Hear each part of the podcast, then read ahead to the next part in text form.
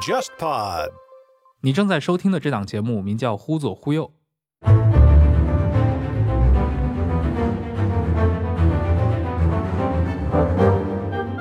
这是一档兴趣广泛的文化沙龙类播客节目，试图为中文播客提供基于经验视角的话题和内容。欢迎你在微信或微博上搜索“忽左忽右”，你会看到一个名为“忽左忽右 Left Right” 的公众号。我会在每一期节目上线后，在公号上发布关于这期节目的延伸阅读材料，并与听众互动，期待你的参与。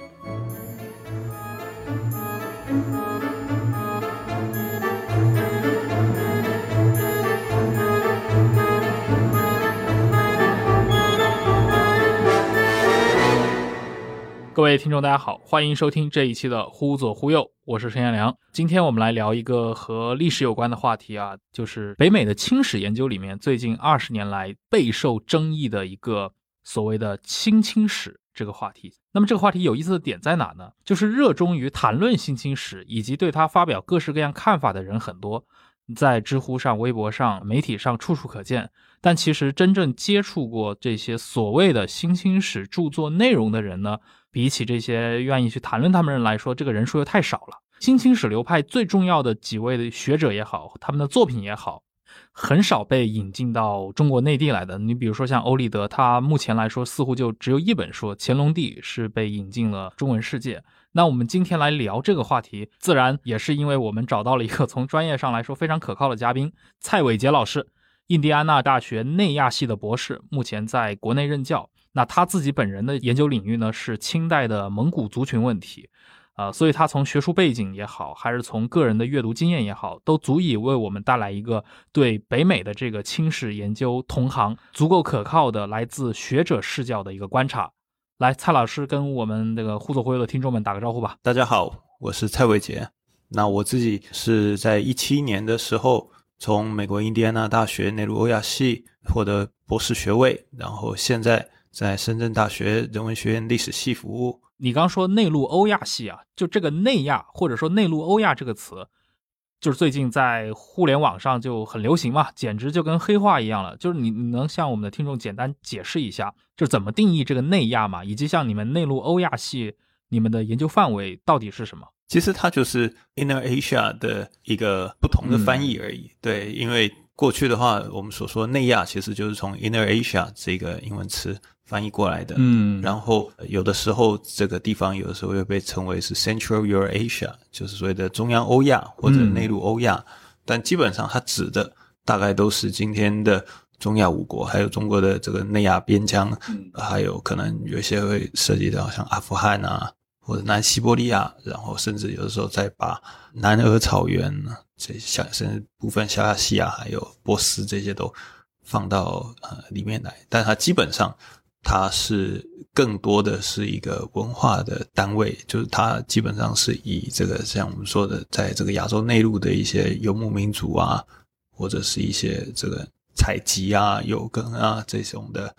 当然也不是说完全没有农业啊，也有绿洲农业、灌溉农业，但它基本上跟着我们所说的这种大型的这种定居文明，是中国啊，或者是印度啊，这些都还是不太一样的。嗯，可以说是一个比较不那么确定的一个概念。概念，对，像新清史这个词到今天的话，它从一个学术词汇，它变成了引发各种学术圈内外讨论的这样的一个现象。当然，中间也掺杂了非常多的意识形态的呀这些非学术的因素在里面啊。啊，有那种比如说认为新清史的口号非常新颖啊，内容非常刺激，吹它的人也大有人在。然后那些通过只言片语，甚至有的是把它发散出很多阴谋论来，认为新清史作为一个学术圈子吧，一文不值的人也不少。那我们今天还是暂时抛开这些和历史研究本身无关的这些东西啊，我们还是想请蔡老师以一个专业的这个清代边疆问题的研究者的身份来给我们的听众介绍一下，就是这个新清史的来龙去脉，这个圈子是什么时候开始形成的？我觉得它还是一个。在二十世纪末，特别是八十世纪末九十年代初的时候，才逐渐形成的一个比较松散的一个学派。嗯，然后在那个时期，大家可能也常常听到的，就是会从这个罗有芝，就对 Evelyn Rosky 那这个罗有芝他跟这个何炳棣之间的一个所谓的论战。对这个论战，我们要打开这个括弧，因为实际上我个人是觉得没有真的站起来。嗯，因为这个论战的核心的一个争议点就在于说，和平利先生他过去比较早的时候，他主张这个清朝，就是他在谈清朝的成功的时候，他把这个因素归结于是清朝的统治者满洲人他们能够很好的汉化。嗯，所以说呢，他认为清朝能够。不像这个元朝，对不对？很多人说元朝只不到一百年就灭亡，但实际上我个人是认为元朝是不止一百年了，是看你怎么算。对，但是就是说，它确实比元朝的这个存在的时间来的长了非常多。那这个是他觉得很特别的一个要素。但是这个罗有之还有这个柯娇燕也有，就他们在一九九零年末期的时候提出来，就是说，实际上。他们也不是真的反对和平帝，而是说，实际上除了和平帝先生讲的那些之外，实际上还有其他的要素。就说他讲的那些地方，它主要是汉地，内地是八省的这个地方。但是我们要看到清朝，它还有我们刚刚讲的内亚边疆的这一个地方，这些地方居住的人群主要并不是这个汉人。那你要能够取得这些人的合作，能够有效的统治这些人，这些他所用的统治的方式。还要成功的地方，肯定不仅仅是这个清朝汉化的这个情况。就是说，你不是只关注汉人，你也要关注到非汉人的这个部分。那我觉得它不是一个论战的原因，在于首先，何炳棣先生他写了一个回应的文章之后，我们也没有看到这个 Rusky 后来再回应，所以他其实是没有一个 战的这个回复的这个部分。然后另外一个问题是在于，他们两边对于汉化的这个定义，我觉得就有很大的不一样。因为你可以看得到，像何平礼先生，他认为汉化就是你采用了汉人的制度、语言这些东西，你就是汉化。嗯，但是对于这个罗有之还有柯娇燕他们这些人来说的，他们受到当时候比较流行的美国他们的这种族群理论的这种影响。实际上，他们这些满人的统治，他们只是采用了某一些汉人的制度、语言什么之类的这种东西，但是实际上他们在认同上面、自我认同上面，他们是还是维持了自己是满洲人的这样的一个认同，而且就是说，在制度上面，所谓的齐民之间，他还是记得是齐人还有是名人之间的这种制度的这种分化，他从清朝。开始到这个清朝灭亡都一直存在，嗯，这个身份是一直没有合在一起过的，对，所以说他们会认为说，实际上就是清朝的统治者，他们一方面尊重多种的臣民的这个他们的文化信仰还有制度，另外一方面他们还能够很有效的维持他们自己独特的满洲的认同，所以这个是他们在这个地方上面他认为是清朝成功的地方，但他们也不是真的就是说。就是反对说何平利先生所说的那种汉化，嗯的这种情况。你刚提到的其实就涉及到新清史在中国最受争议的一个点，就是他所谓的这个圈子里面的这些学者本身，他的研究方向也没有完全一致，而且人呢著作也很多。那人们往往就是，尤其是对于热爱讨论他的这些群体来讲的话，他们往往就容易提炼出一个主要的命题，对吧？那我作为一个讨论对象。那往往这个命题就可能跟一个刻板印象也差不多了。在新清史身上就可能很特殊的，就是很多人指出，认为新清史的这些学者普遍都认为清朝不是中国，清朝非中国论。这种看法，就是你们作为专业学者是怎么看待这些讨论的？有人认为新清史主张这个清朝不是中国，实际上这个就是很大的一个误会。误会啊，对，譬如说常常被提到的一个例子，就是普德培他的这个《中国西征》。China Marches West 这本书，这本书就有一些被有一些学者拿来作为一个批评，就是说他在书里面提到清朝跟这个中国本身呢，实际上不能够划为等号。他确实是讲了这样的一句话，嗯，但是问题是，当你把这句话单独抽出来的时候，你会觉得听起来非常的具有煽动性，非常的具有颠覆性。对哦，你就是说清朝不是中国，但它实际上。他讲这句话的时候，他要说的是清朝作为一个帝国，跟后来我们讲的中国作为一个民族国家，它的性质是有差异的。因为民族国家很重要的一点是，你的国家内部的公民是同职的，所有的人通通都是公民，你的权利义务什么，通通都是一样的。就算你有文化或者什么的差异，但你的待遇是平等。嗯，但是这个在清代的时候不是这个样子。在清代的时候，你是旗人，对跟你是名人，或者说你是为一个蒙古人，对不对？你的待遇是完完全全不一样的。实际上，清朝作为一个帝国，不等于我们现在所看到的这种民族国家的这种东西。所以，你不能够用我们今天民族国家的这种叙事，放到一种所谓的大一统的这种框架里面，因为实际上这并不是一个有既定方向的一种一种叙事，它实际上可能在某一个节点上面，这个准噶尔可能会变成一个独立的国家，它并不是命定啊，一定最终就是要变成现在中国版图的一部分。嗯，对，它是有很多历史偶然性在这里面的。但是在今天我们的这个中中国的这个话语里面的话，就会就会就会讲成这个样子，嗯嗯，对不对？就是说这个平定准噶尔，对吧？然后完成中清朝完成了这个大一统，然后这个图尔扈特来归，对吧？但实际上，像图尔扈特他们来一开始也不是真心的来归，他们其实是听到准噶尔被消灭了之后，认为他们有机会回到故地来这个地方游牧，然后那个时候他们又遭到这个呃沙皇的压迫，所以说他们才会想要迁回来。嗯然后当他们回来的时候，看到这个地方，哎，已经有清军了，那怎么办？他们就商量，到底是要打呢，还是就投归归顺？嗯就最终他们的讨论的结果是，他们就就归顺。对，但实际上他们本来曾经是有想要用这个武力的，嗯只是最终他们放弃了这样的一个提议。所以说，它实际上你这样大一统的这种叙事里面，你实际上会把很多这种历史的细节，还有它的一些节点偶然性的这种东西给抹去。嗯而这个是普德培 Peter Perdue 他这个作者他反对的这种讲法。嗯而且他实际上他的书名就已经写了 China Marches West，他也就是说，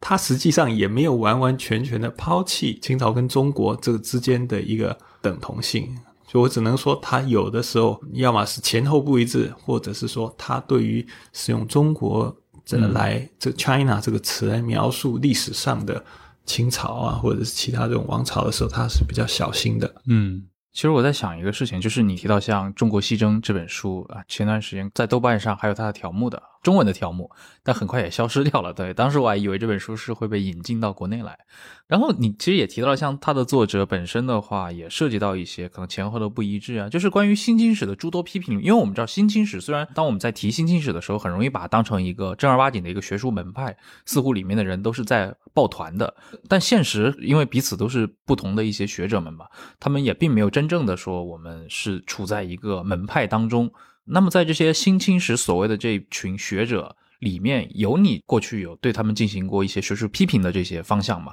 比如说有哪些是你认为这批学者具体的某一些作品里面确实做的比较欠缺的，或者你不太认同的地方有存在吗？啊，这肯定都存在。首先，我先谈一谈新史内部的一些嗯差异。就是我们前面讲到，新历史其实是一个很松散的学派。当初这个词出现的时候，其实最早是零四年的时候，魏周安他在一个学报这个 Radical Historical Review 的这个上面所写的一篇综合书评，书评的名字就叫 Newton History。啊，后来又有像是欧立德、米华健，就 James Millward，、嗯、还有呃一些其他的人，他们所编的一本书叫做《New Qing Imperial History》，就是新清帝国史。但是它其实那个是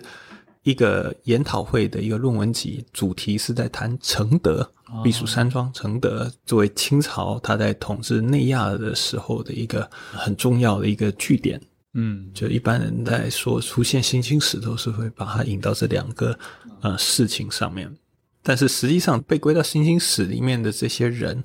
他们彼此之间在理论上或者在实际的一些案例的分析上面都有一些旗舰。譬如说，我们讲到这柯娇燕跟欧立德，他们两个对于满族人的族群性什么时候出现就有分歧。像柯教练就认为说，实际上满洲人的这个民族意识是清末的时候受到汉人的民族主义的影响所激发出来的啊。但是对于欧立德来说，他就认为实际上是八旗制度塑造了满洲人的这个族群认同。嗯，因为这个旗民之分，这个在清代是一直维持的。这个就涉及到两个问题，就是在清代的时候，这满洲人他们的族群性，用柯教院的讲法是意识形态。皇家的意识形态、帝国意识形态所形塑出来，还有跟当时候民族主义所激发出来的。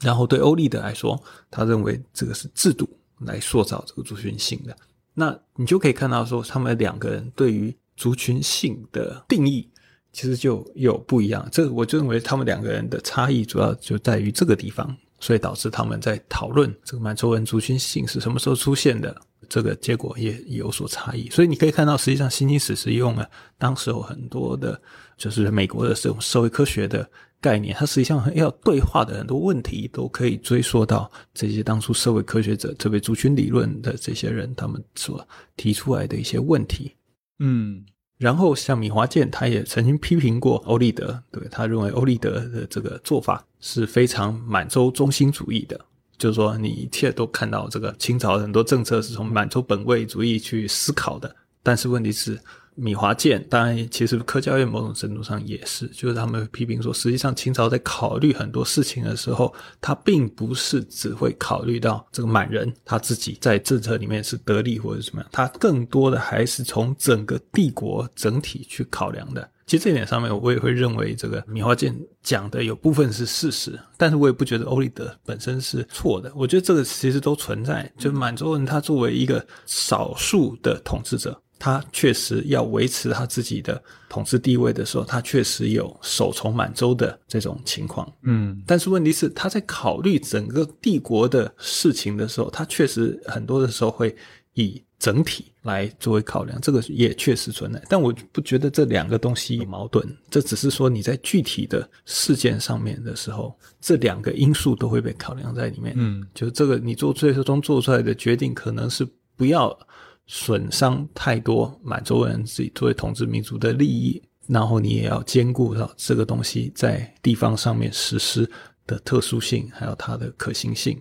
所以说，这个东西到最后是你你要回到具体的分析的案例上面来看，才有办法落实。嗯，所以可以看得到，其实所谓的新历史内部是存在着很多的呃分歧的。以我自己的博士论文为例，我本身研究的是清代蒙古地区的这些移民，就包括汉人移民跟满洲移民他们的蒙古化的一个研究。嗯，那我这里面其实。也有跟新西史对话的意味在里面。过去欧立德他的这本《满洲之道》里面的时候，他主要谈的都是呃满洲人，他们实际上是有这个满洲本位主义嘛，对不对？所以说实际上他们担心的东西不仅仅是他们担心会被汉化，他们实际上也担心汉人会利用各种的方式混进到这个满洲的这个圈子里面来。嗯，事实上是有的。嗯，这个满洲人，他们因为他们是兵丁嘛，就是满洲人，你只能当兵。但是问题，万一你这一家人没有生出男孩，那怎么办？那你家的这一份心想就没了，那怎么办？那你要么你就是从你的亲戚那边抱养一个，要么就是有人会从汉人那边抱养啊。所以说这样的话，这个汉人的这个血统就混到这个满人这里面来。但是这个东西，就前皇帝是很忌讳这个事情的，所以他实际上是有禁止这样的这种事情。发生，所以说他谈的都是这种汉人或者蒙古人，他们为了想要获得满洲旗人的这种优待的身份，想方设法要加入到满洲的这个群体里面来。但是他忽略了一个情况，实际上反过来的情况也存在，特别在蒙古地区。嗯，就我研究的这个情况，汉人他到了蒙古地区。经商或者去那边耕种什么之类的，他也有变成当地的蒙古人的这种情况。譬如说，他会学蒙语，会跟当地的蒙古女子通婚，然后生下来的孩子，后来通过一些方式，比如说他们会把他们的小孩奉献给蒙古最高的这个活佛——哲布尊丹巴胡图克图，变成他的徒众，在这种情况就变成泽布尊丹巴胡图克图的属民，所以说他们的身份就从汉人变成了蒙古人，就在户籍上面就变了。这样，这是汉人的部分。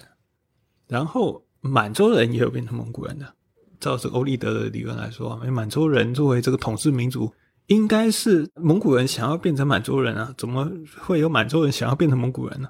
这实际上就跟清代的另外一个制度，就是满蒙联姻是有关的。因为我们知道，就满洲人跟这个蒙古人，他们其实在入关之前就已经是有这种联盟关系，特别是最早科尔沁部还有一些内蒙古其他的部，透过这种上层的这种联姻，跟这个满洲的统治者建立啊这个联盟的关系。嗯，所以说你会看到像所谓这个大玉儿，对不对？孝庄皇后对孝庄皇后，对对对，像孝庄太皇太后，对不对？这个康熙的，就是克沁蒙古的，就是蒙古人。然后这个在清初非常非常常见。然后后来的话，当然满洲的统治者纳这个蒙古的妃子相对来说比较少。嗯，但是问题是，满洲的公主出嫁到这个蒙古王宫那边联姻的，还是作为制度长期存在着。这些满洲公主嫁到这个蒙古王宫那边去的时候。他们自然会带着很多的陪嫁的东西，还有人一起过去，而这些都是从这个所谓内务府拨出去的。那这个人很多，其实就内务府的包衣、上山旗的这些人。那他们到了那边之后呢，就我自己的研究，他们的这个户籍会被从这个包衣的这个户籍册里面给剔除。嗯，这样他们的身份会变成什么？变成了蒙古王公的属民。他们就变成所谓的 Hamjilak，就是蒙语的 Hamjilak，这实际上就是王公的署名。透过这种方式，他们在这个身份上面就经历了一个从满洲到蒙古蒙古的这样的一个转换。虽然有一些人有的时候会随着公主病逝之后呢，这些人有的时候会回到内务府里面，这样的话他们就恢复满人的身份。但是因为这种婚姻关系是。长期而且是系统性的，嗯，常常这一个公主过世了之后，她的儿子又继续跟满洲统治者联姻，所以说在这种情况之下，皇帝说：“那你们这些人就不用回来，你们就留在那里侍奉，之后再嫁过去的这个新的这个公主，或者是说有一些公主有的时候过世之后还葬在当地，然后他们就会有一些人留在那里帮公主守墓，在蒙语的话就称为所谓的 zolchin。”做的就是这个蜡烛的意思，然后这个庆其实就是职业的意思，就以什么什么为业的人，所以这做庆其实就是所谓的祭烛为业的这个人，所以他实际上在具体的话指的就是这些守帮守墓者，帮公主守墓的人。那他们后来就世世代代就居住在这个蒙古，后来他们也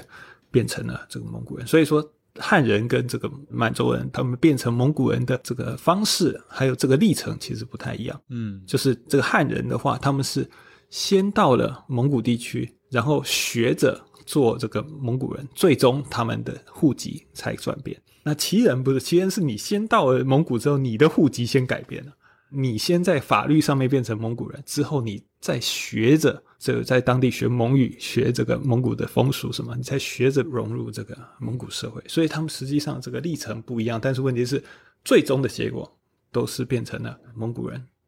那这个就会跟欧立德他所看到的就不一样，对不对？他会觉得说，应该都是汉人或者是蒙古人这些位阶比较低的，想要变成满人。但实际上我们在地方上面看到的，实际上嗯不是完全是这个样。我会觉得说。我的这个东西实际上就提供了另外一种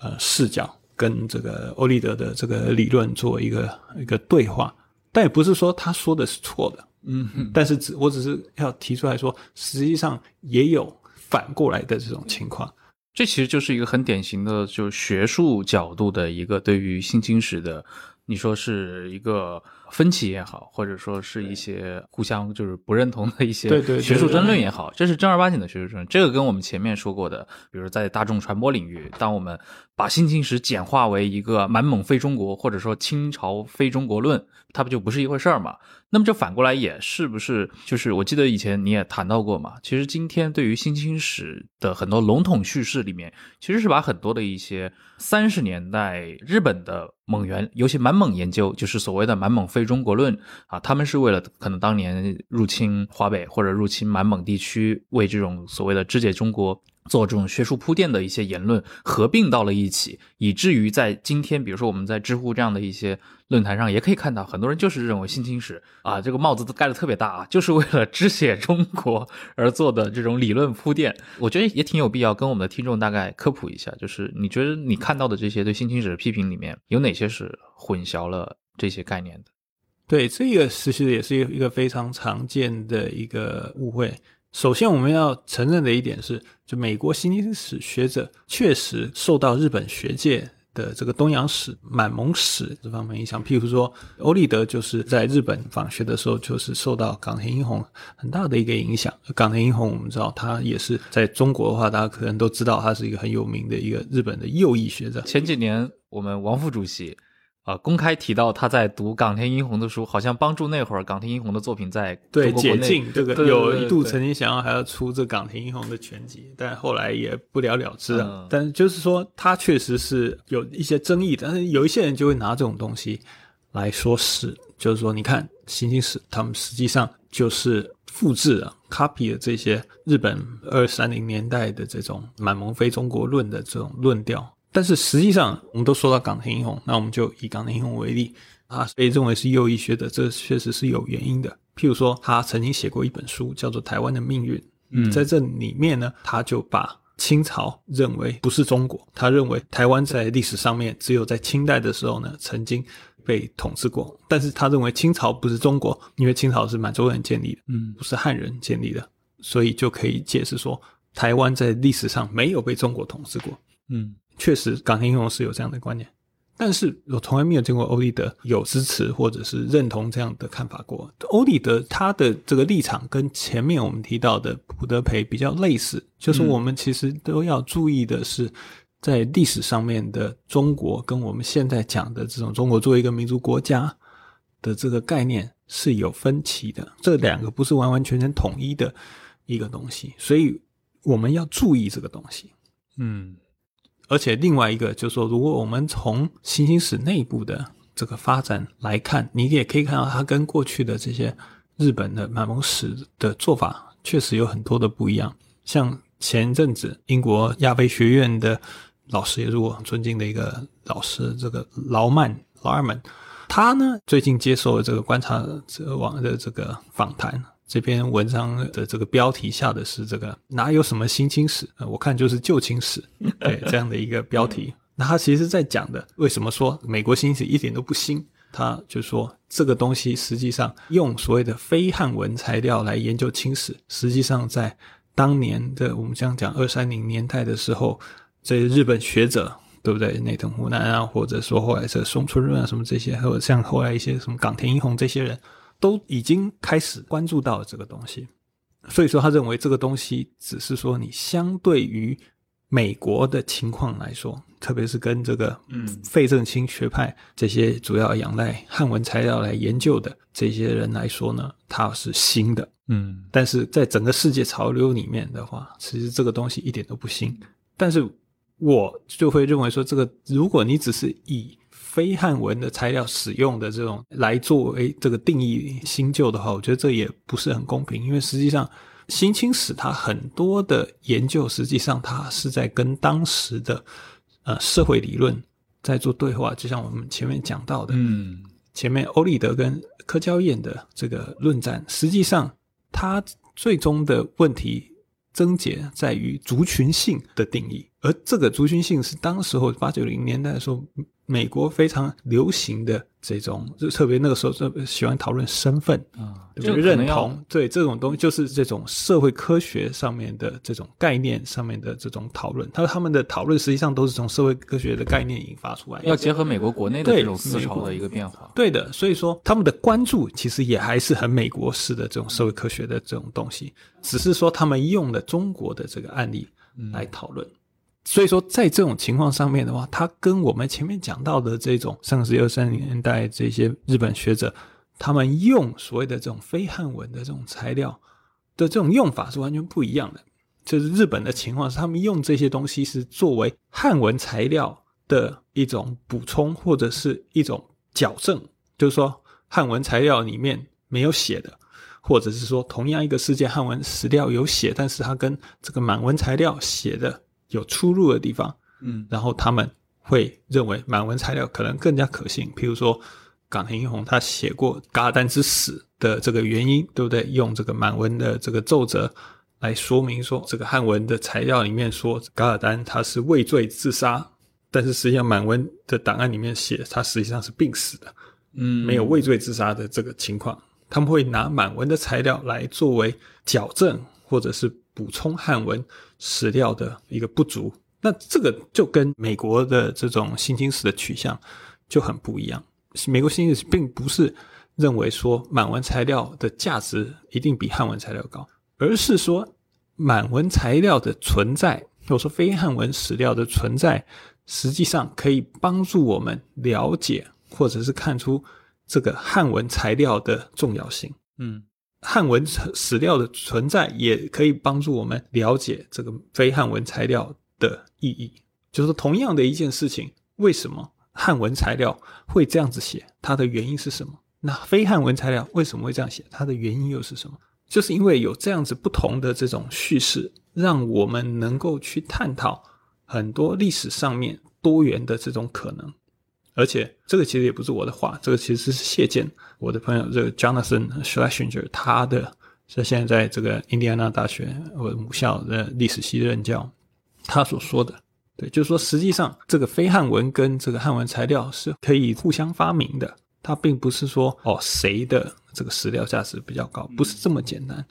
而是说你没有这个汉文材料的话，满文材料的价值也显现不了，因为没有对照。没有对照的话，就没有办法显现说，哎，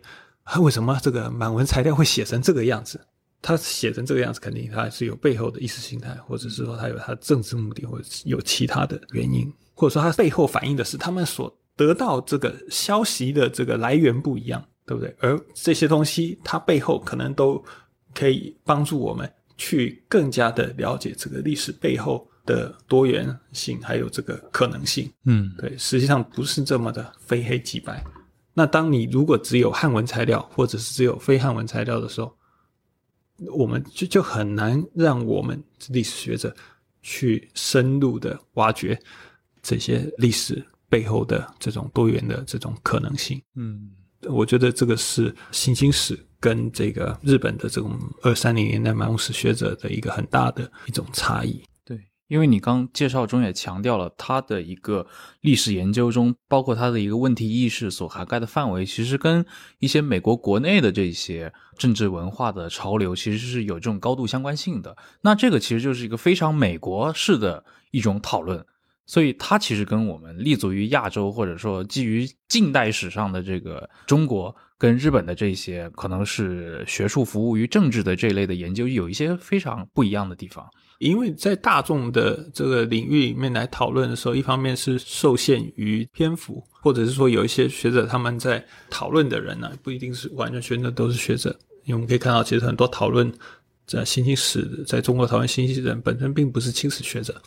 很多是研究对对明史，对，很多原始对明史、原始或者甚至就呃不是研究媒体的也有，对很多都就是他不是完完全全这个专业的人，嗯所以说他们在叙述这些东西的时候，有的时候他们其实可能也不见得真的读过原书，他们可能读的是中文的翻译。那其实中文翻译有的时候是会有问题，有的时候有删节，有的时候翻译还有问题。然后有的时候他们在讲的时候呢，会因为你跟这个大众在讲这个事情的时候，你会把很多的这些枝节给去掉，然后让你的这个东西容易让人接受。但是问题是，实际上这种简化的这种版本，把这些讨论的脉络给去除掉了之后，实际上就会很容易造成一些呃误会，特别是一般人他们不在这个学术讨论领域的这种情况下，就会很容易造成呃像我说的，还有这种民族主义的这个在作用。讨论新奇史的人很多，但是实际上讨论来讨论去，真正去阅读过这些原书的人其实非常非常少。大家知道欧立德，知道柯娇燕，或者了解像米华健他们这些作品，很多不是说通过阅读他的，因为因为因为我们也无法去在简体中文里面去阅读到这些作品。但大家聊的时候聊得非常爽快，或者说对他有特别多的一些，无论是正面负面的很多看法吧。但谈论的这么多人里面，真正能够去看到他们原著的这个比例太小了。就包括呃，可能新兴史领域最负盛名的欧立德，欧立德的书有被合法引到国内来吗？只有乾隆帝。但是满洲之道，就他最重要的一本书，在在今天的 Manchu Way 到现在一直还没有办法出这个。是他的博士论文是吧？对，那就是他的博士论文改的。其实中译本已经翻译好了啊。对，但是问题是，他一方面他个人比较忙，然后他有比较完美主义吧，他他希望这个译本更好，所以说他还在这个过目这个译稿。因为确实在之前的话，有一些呃，因为翻译的问题，所以。导致了一些呃误解，嗯，这个确实也有，所以说它这个译本虽然说都已经译好了，然后也可以引进，那但是还没有来得及出版，这比较可惜。那像柯教院也是一样，柯教院的他那本《半透明之镜》，对不对？也是《A Translucent Mirror》那个书也是一直没有中译本。我们目前在中译本就只有他的孤军，就是很不完整的一个引进。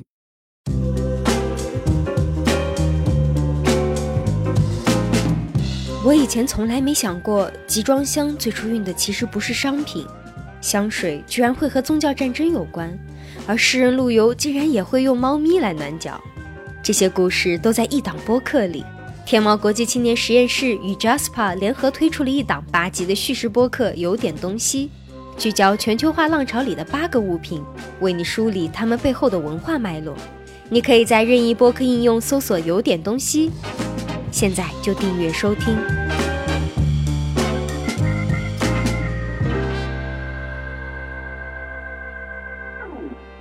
哎，我不知道你有没有关注到，就是最近其实也有一些社科文献就引荐过一些，它不是关注清史，它也是来自于北美的历史学界，但是是对于明史的研究，而且很明显的，他们其实有一部分的这一些内容，其实有一点点，在我看来，好像在回应可能关于清史中的一个明代的。啊，固有印象的这么一个话题，比如说最近我在看那个鲁大为他写的这个《神武军荣耀天威》，在在里面其实他花了非常多的篇幅和资料来强调明代的一个内亚性。因为可能传统在一个大家叙述中会把明代和清代它有这样的一个区隔，会强调呃明代的这种汉人王朝的属性，以及清代的这一个多民族多元帝国的一个属性。但是像鲁大为这种，他们可能作为北美的明史学者，也会去强调明代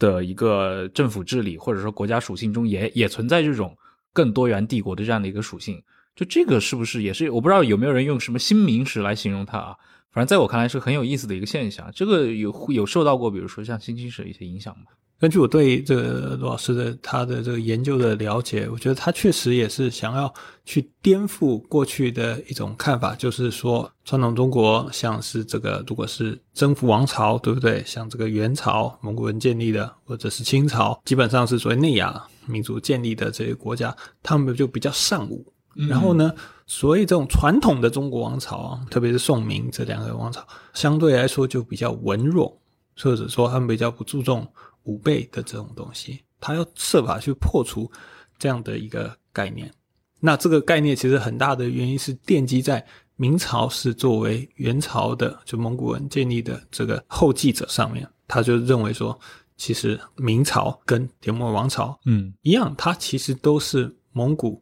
帝国的后继者，他们都某种程度的继承了蒙古的遗产。嗯，我自己是很乐见这样的方向，就是说，我们应该多多的去探索明朝它比较多元的一个面貌。嗯，但是我其实对于新明史或者是所谓明朝的内亚性的这些提法，我其实本人并不是特别的认同。为什么？因为我觉得清朝跟元朝，我们说它是内亚王朝。不在于说他们本身做的是什么，而是说他们本身的这些建立者就是内亚民族啊。本身你会说他们有内亚性，很正常。这个明朝的情况是不一样的。嗯，哼，但你不是说朱元璋他在建明朝的过程当中，也有跟一小部分的这个蒙古人做联盟的，这确实是有。但是他的班子基本上是汉人，本身建立起来的这个王朝也基本上是一个比较传统的，我们说的这种中国的这种王朝。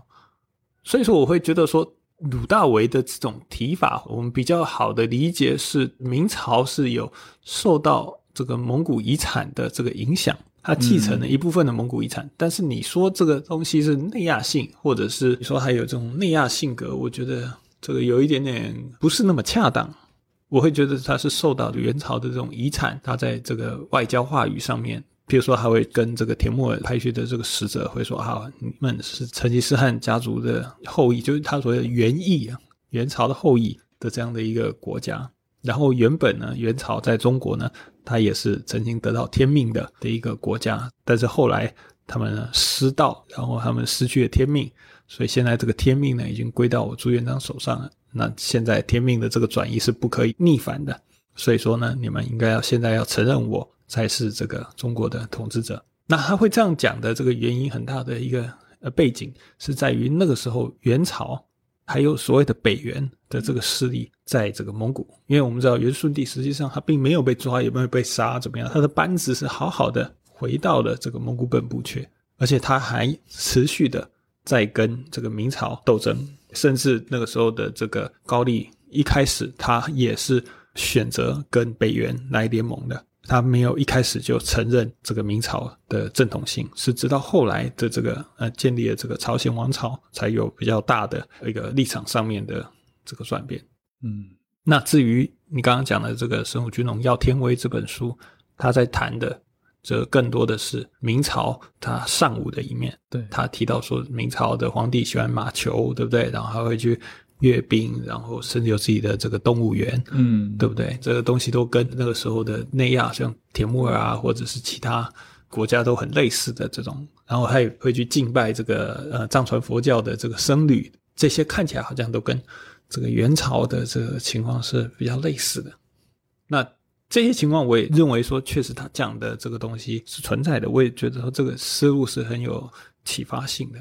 在某种程度上，我是很乐见这种研究的持续深化。嗯，因为这个东西说真的，有很多人会批评新清史，它实际上忽略了很多的东西是从明朝继承而来的。那这个东西，我也认为就是说，确实这个某种程度上是成立。我们应该去关注。就清朝，我们这些认为它很特殊的这些政制度或者是政策上面，实际上有没有明朝的一些影子？嗯，但是从明史的角度来看，我们也应该去看到说，明朝这些我们所谓的不管是尚武或者是这些所谓的元朝话语这些东西，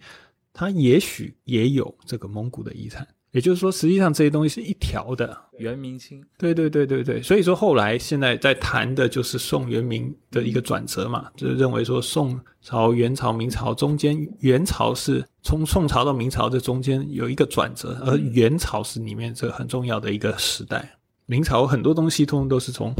元朝那边继承而来，这个确实是没有话讲的。你说土司制度对吧？行省制度等等这些东西，通通都是这个元朝开始的。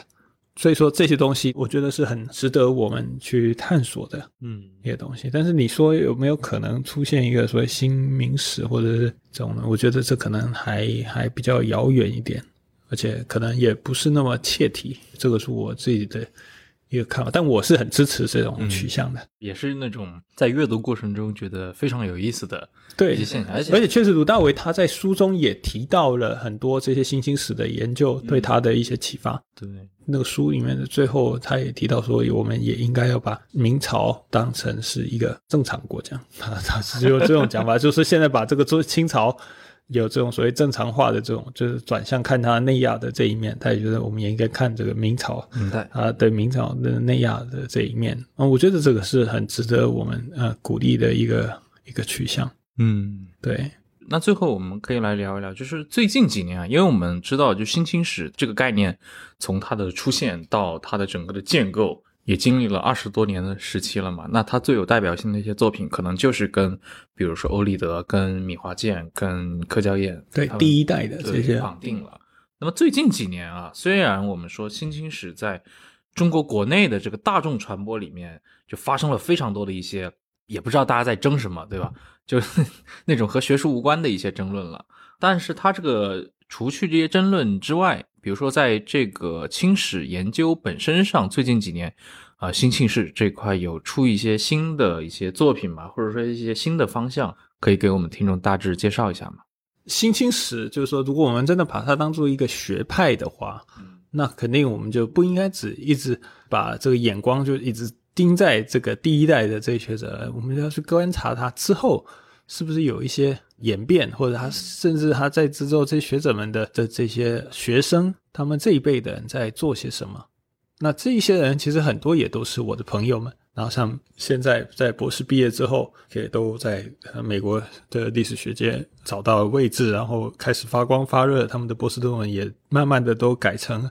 专注来出版。那我想，这个其实在我的这个去年出版的这个从马可波罗到马加尼里面的一篇文章《美国新兴史的背景、争议与新兴发展》里面，我就有稍微谈到。嗯那这里面呢，我想就。以这里面我谈到的一些人，我简单的介绍一下。就我想后来的所有的这第二代新兴史学者，但有些学者不太同意，像刘文鹏老师就不太同意这个提法，就是说所谓新清史第二代或新清史二点零。他的理由是觉得说，他们现在第二代的这些学者已经太过分化了，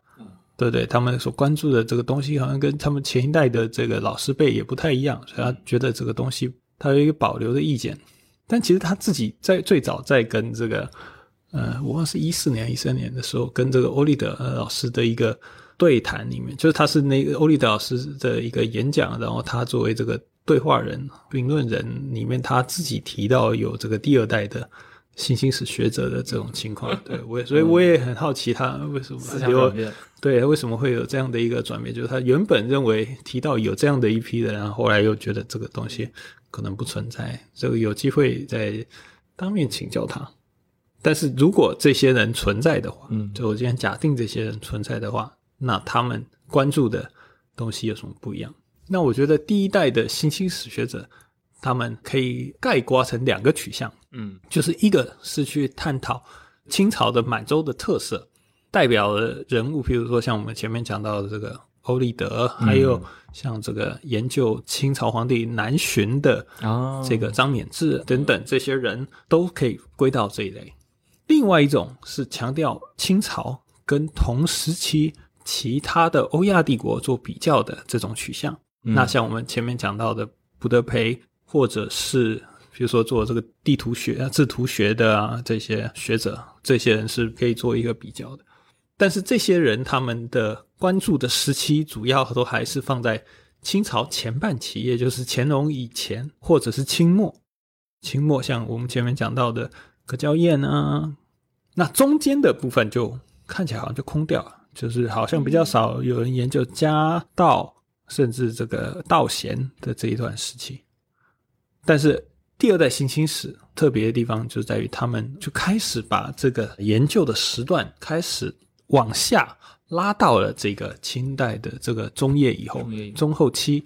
然后在这个题材上面也扩展。因为过去的话，我们说这个他们主要第一代的学者关注的是还是这个族群、民族主义、政治、军事、经济这些比较这个制度性的这个研究。那现在第二代的呢，他们你可以看到他们关注的这个点，从这个对外关系，然后还有这个环境史。然后还有这个法治史，嗯，这你可以看到他们的这个研究的这个视野，还有这个兴趣越来越广，然后时间断代也开始往下拉，他们所使用的这个材料也不仅仅只局限于满文材料，嗯，他们现在更多的这个他们的语文能力比他们前一代的第一代学者都还要来得强，他们除了满文之外，啊，当然也会汉文，然后他们会去利用像蒙文、藏文。查台文等等之类的这些其他的这种语言，然后呃来做这个研究，所以说我会觉得他这些人他们的未来实际上会觉得他们的这个发展应该是可能会比前一代的学者还要来的更好的一个情况。嗯，那这里就举几个呃人来做代表，譬如说像在这个密西根大学任教的这个科塞贝，这 Pear Castle，他的这个。研究呢，就是研究这个治外法权在这个中日两国发展的一个比较史。那他的这个专著呢，是在二零一二年出版的。那中文名字可以翻译成叫做《这个审判的理据》，是十九世纪中国与日本的治外法权跟帝国权力。那他就会讨论说，这个所谓治外法权，或我们在中国也有时候也叫领事裁判权，在这个中日两国的这个发展。那像这个东西，他就会觉得说，实际上我们看到这个治外法权，传统上我们会以为说，哦，这个东西实际上是这个西方帝国主义加到这个中国的这个不平等条约里面来的。嗯但实际上，他就认为说，实际上不是，就是说清朝实际上它跟日本不一样，清朝实际上是主动的拥抱这个东西，它并没有拒斥这个东西。外国人要这个东西，这个法权，清朝是很乐意的给这个东西的。外国人的这个问题，你们就自己解决。而这个实际上是早一点的时候，像这个在哈佛的老师这个傅里初 Joseph Fletcher，他就已经在他的这个著作里面提出来说，其实领事裁判权这个东西最早是清朝主动给予的，嗯。而他给予的不是西方国家，他其实给予的是浩瀚浩瀚汉国中亚的浩瀚汉国，让这些浩瀚的商人在新疆经商的时候，如果有什么问题，由浩瀚汉国他们所派驻的这个代表来审判。嗯然后后来英国来的时候，他们也用同样的这一套这个方式来处理。对，所以说实际上这个领事裁判权最早是在这个新疆的时候就出现了，而是清朝主动给予的一个东西。然后这科塞北他在论述上一个进步，他则是把这个东西呢，这清朝法律客观主义的这种概念上溯到这个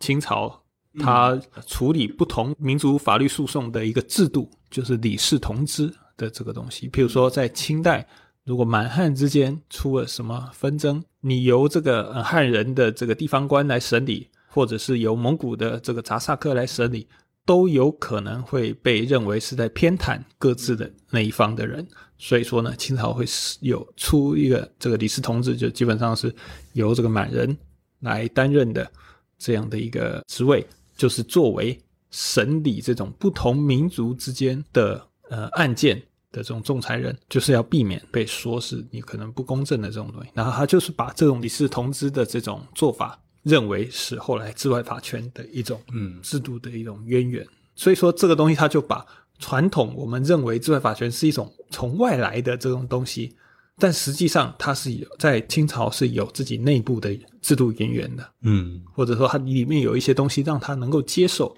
比较容易接受这样的这种东西。所以说他的这个研究，你可以看到，既有这个中外比较，也涉及到内亚，对不对？也涉及到西方，嗯然后这个时代也是十九世纪，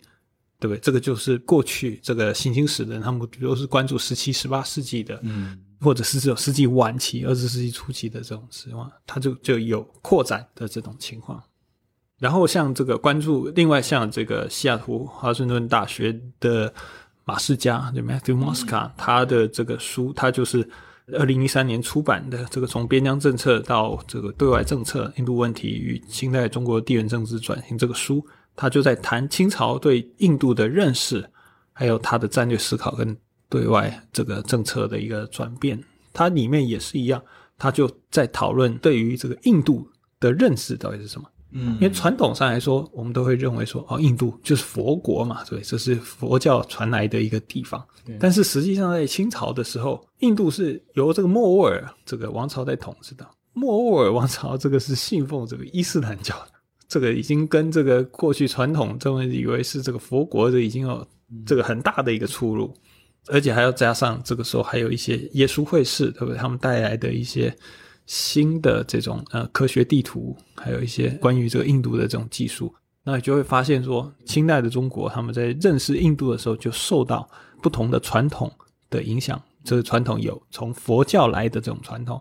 然后有中国传统的地理学对于印度的，就是所谓天竺这样的一些描写，对不对？还有这个伊斯兰教的这些东西，还有耶稣会士所带来的这种西方的这种技术。嗯那这些东西合成了清朝对于印度的认识，但是这些技术实际上差异非常的大，然后而且呢，也让这个清朝的人他们很难去一统这些资讯，所以说呢，他就认为说，在清代呢，实际上存在的一种所谓地理不可知论的这样的一种论述，就是说很多东西没有办法调和，那怎么办？就存而不论。而且这跟中国传统地理学是有关系，它传统中国地理学是用这种游记这种文字技术，它不是要你去画一个科学式的这种地图，嗯所以说这个也让这个中国人没有办法去呃很好的去调和这些技术里面不同的这些呃差距。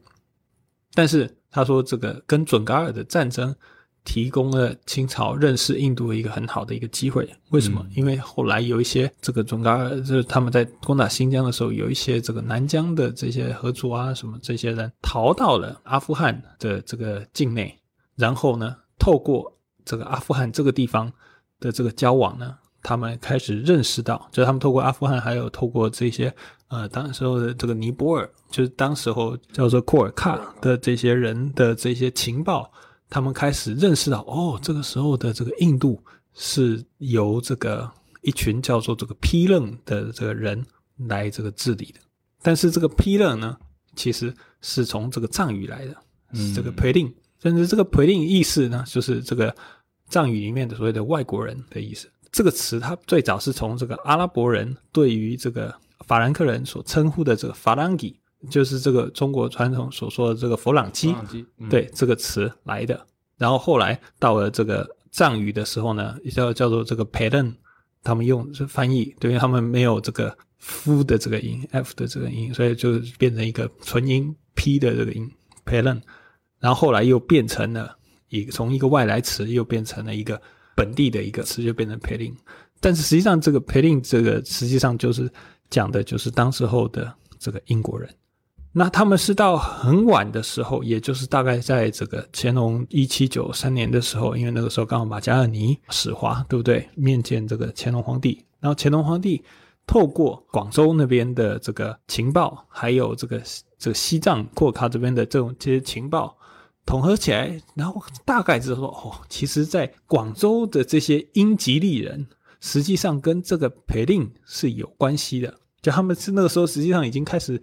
认识到这个培林跟这个英吉利可能是同一群人，嗯或者他们之间是有关系的。所以说，实际上过去的话，在中国，我们知道，周周会说，很多人会说，哦，这个乾隆皇帝媚于外事，狂妄自大，自居天朝上国，这种好像对外面的这个事情一无所知。但实际上不是这个样子的。他其实，在中亚已经他其实感受到了对他其实已经知道，就是说英国人的对这个在广州的这个英吉利人跟这个在印度的这个批楞人，实际上可能是同一群人。嗯他实际上是已经感知到，但是因为那个时候，当时候清朝传统中国的这种边疆政策的一个问题，就在于说它是一个比较分化的，就是说你是在这个边疆的话，就交给当地的这个边疆大臣来处理，然后这些各自的边疆彼此之间没有什么统合，嗯对不对？譬如说我在西藏，我得到的情报是从藏语得来的，然后这个东西送到北京去。然后呢，这个英吉利在广州这个地方得到的哦，英吉利这可能从英语来的，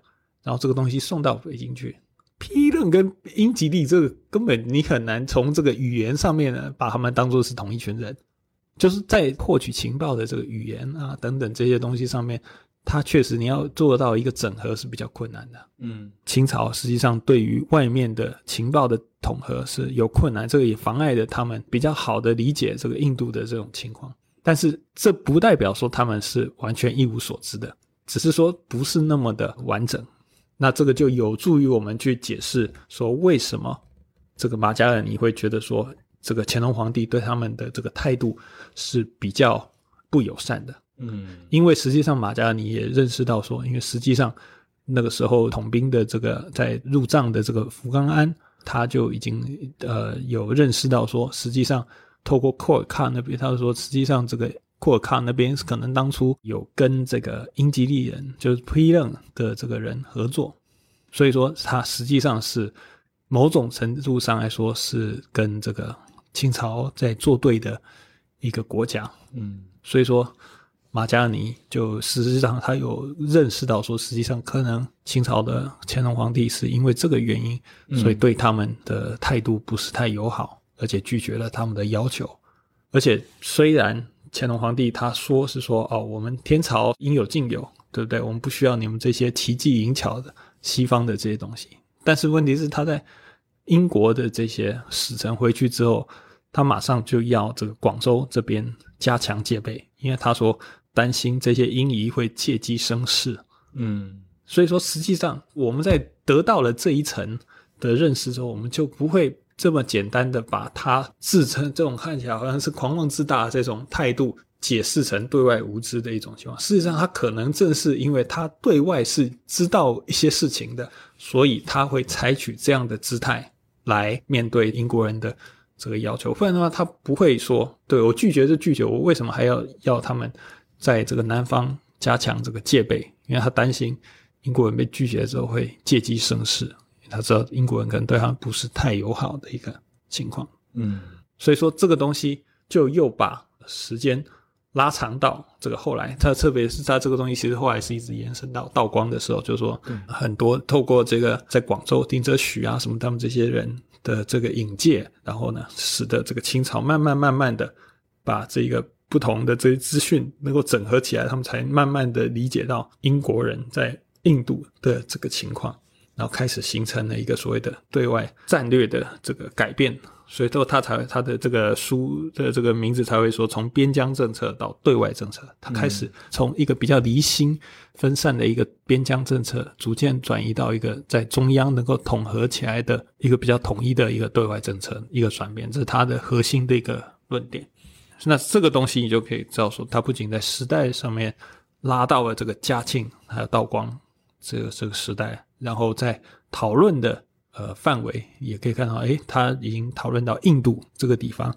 这个中国跟印度的这个关系，然后还有跟这个英国人的关系，开始这个对外关系这个东西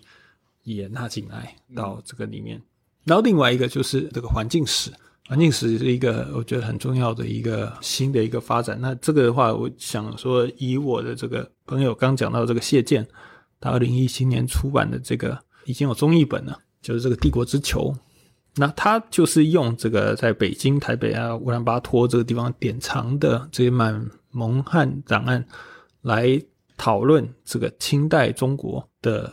可以说是一种环境保护史吧。嗯，我们知道在清朝，它开疆扩土，对吧？但它伴随而来的也是这个内亚边疆的自然资源遭到了比较呃大的一个破坏。那当然，很大的一个原因是跟这个清朝皇室他们在这个边疆大量的采集所谓的冬珠，还有毛皮，嗯，还有这个蘑菇等等这些东西所造成的。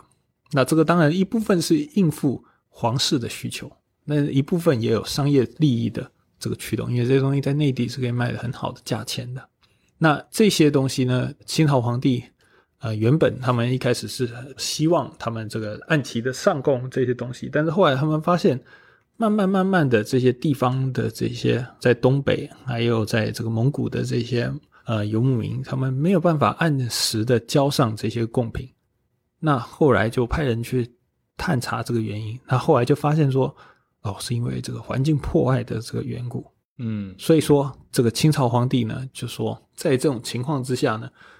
而且那个时候是还有很多这个呃滥捕跟这个盗采的这种情况，就是很多汉人因为这个呃他们想要进去采集这些东西嘛，所以说他就说要净化边地的这个情况，所以说他就下令想要这个重新的恢复关外的这些自然的这种状态，所以说他就在讨论这个在清代的时候所谓的自然到底是一个什么样的一个概念。他说：“实际上，这个自然跟这个族群，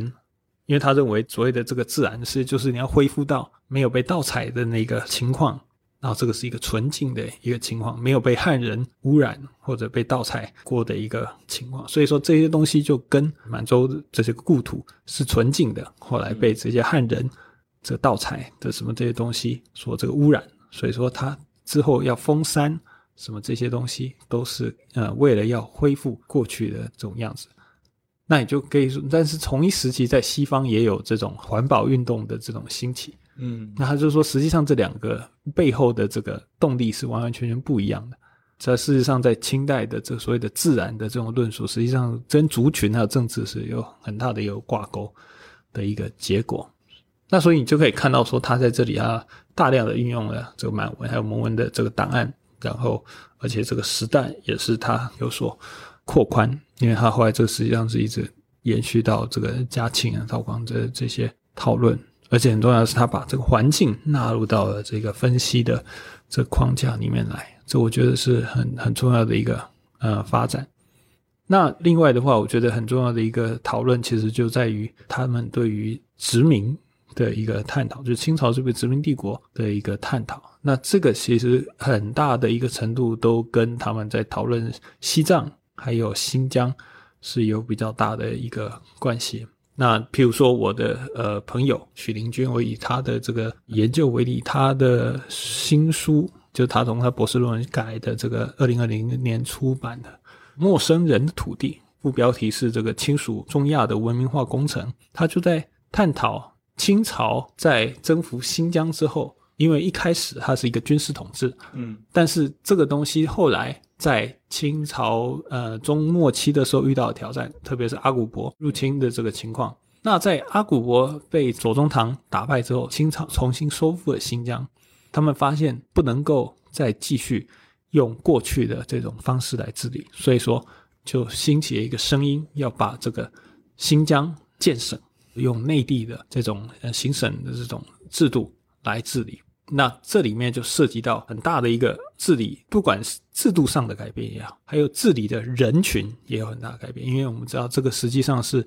由这个湘军的精英来进行的。那他的这个书呢，很大的一个程度就是在利用，特别是吐鲁番这个地方所出的一些档案，然后呃，用像察合台啊、察合台文啊、满文啊，当然还有汉文之类这些材料，然后来谈，就是在。清末的时候，这些湘军的精英，他们怎么样重建这个在新疆的这个秩序？那他们所重建的这个很重要的一个呃意识形态，就是这个儒家的这个思想。他们把儒家的思想，还有这些这一套教育体制带进到新疆这个地方，特别是吐鲁番这个地方。然后这些东西，他又怎么样跟当地的这些突厥穆斯林？这当然主要是是所谓的这个维吾尔人。他们之间又怎么样来接受这个东西？嗯，他们怎么样去接受，又怎么样去利用这个东西来为他们自己服务？他这个书里面就在谈这个东西。嗯，那这样的一个东西，他就把它称为是所谓的这个文明化的一个工程。那他认为这个东西实际上某种程度上面来说，就是一种可以说是殖民帝国都会用的一种做法。所以在这种意义上面来说，你可以说清朝是一个殖民帝国。因为它是由这个中心施加的一种意识形态，嗯，到这个边疆的这种东西，那所以说这个算是它呃比较新的一个讨论。那在西藏的话，那也是可以用我的朋友这个欧阳。他现在在这个乔治城大学在卡塔尔分校任教。那他写的这个是二零一八年出版的这个《金瓶铸就》，嗯，大清帝国与西藏活佛转世政治，它里面就注意到清朝对它的署名文化的这个介入还有这个改变。它主要探讨的这一个中心的一个制度就是金瓶撤迁的这个制度。我们知道清朝就是在西藏藏传佛教这个。流行的地方有这个活佛转世的这种制度。那在库尔喀之役之后呢，这个清朝就开始把这个活佛转世，他认为应该要制度化，然后就提出用这个金瓶撤迁来选任这个新的这个活佛。但这个制度其实最早是从明代的时候开始出现的这种撤迁法。嗯，它是明代的时候用这种方式来杜绝选任官员的时候可能出现的一些贪赃舞弊的。或者是这种小圈圈的这种方式来做的制度，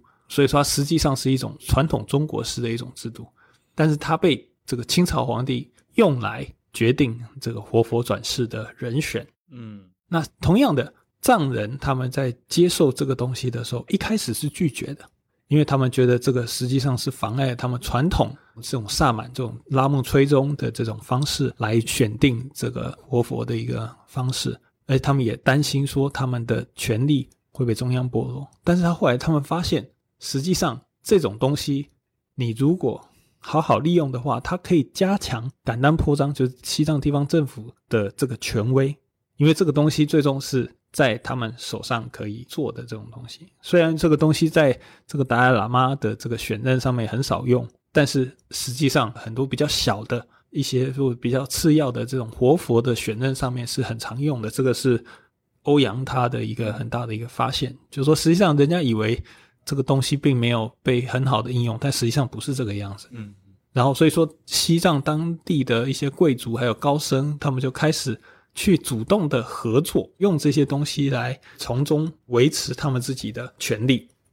那这个东西就是且跟前面我们讲的许灵均他的在新疆研究的这个文明化工程的这个很类似，就是一个是儒家的这个制度怎么样移植到这个新疆来，那他这个讲的是如何传统中国的一种精品这种撤迁制的这种方式怎么样移植到西藏来，然后又怎么样得到当地人的支持？那他觉得这种做法实际上就是一种把帝国中心的这种优越性合法化。因为这个东西是由帝国中央给予的，对吧？所以说你其实是承认了帝国中心的一个权威的一种做法，就是说只有中央有这种能力来任意的决定地方的这种制度，因为他觉得这个东西比较好，所以说他可以挪用到这个地方，对，从这个汉地移植到这个西藏，或者是从汉地移植到新疆这样的一种情况，他认为这个实际上。就是我们在谈殖民主义的时候很重要的一个概念，就是中帝国中心这种差异政治的这种东西，就只有因为只有帝国中心，它才有决定什么东西是合理的，什么东西是正当的，权力是在中心。那地方在面对帝国中心来的这种东西的时候，它的反应也有所不同。嗯，像他们就谈从一开始的这个巨刺，到后来发现，哎，你其实可以运用这个东西来为自己谋利。然后他们开始主动的去合作，来用这些东西来加强他们自己的权利等等。那这个都是在这个上面探讨。如果我们要把清朝说成它是一个殖民帝国的话，你可以这个殖民实际上就是说我们在认识这个殖民的这个定义的时候，你可以发现他们的这个定义跟这个我们传统的这种做法就不太一样了。就是说，传统的做法就是说你一定要去。这个军事占领，然后这个接下来是这个经济的这个剥削，对吧？你运你去剥削这个当地这个便宜的这种劳动力啊，什么这种东西的这种传统的这种做法，这种定义已经不一样。所以这到最后还是会回到我们前面讲的，对不对？过去你在谈族群性的时候的这种定义的不同，现在是在讨论殖民主义的时候，他们的对殖民主义的定义其实也跟我们过去在谈。殖民主义的时候，这种经济性的殖民主义已经是不太一样的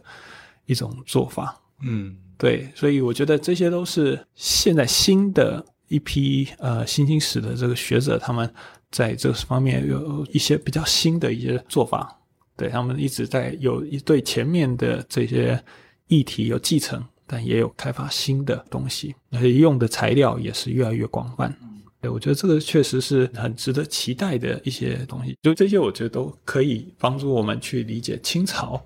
它的一个特殊性。蔡老师刚提到的这些新的作品，就是我们之后也会在互左互右的这个公号里面把这些图书，当然他们大部分应该还是只有一个他们的英文版在出版了，但是我们也不知道什么时候可能会有中译本出现啊。但是我们还是先把这些英译本的信相关信息在我们公号里面。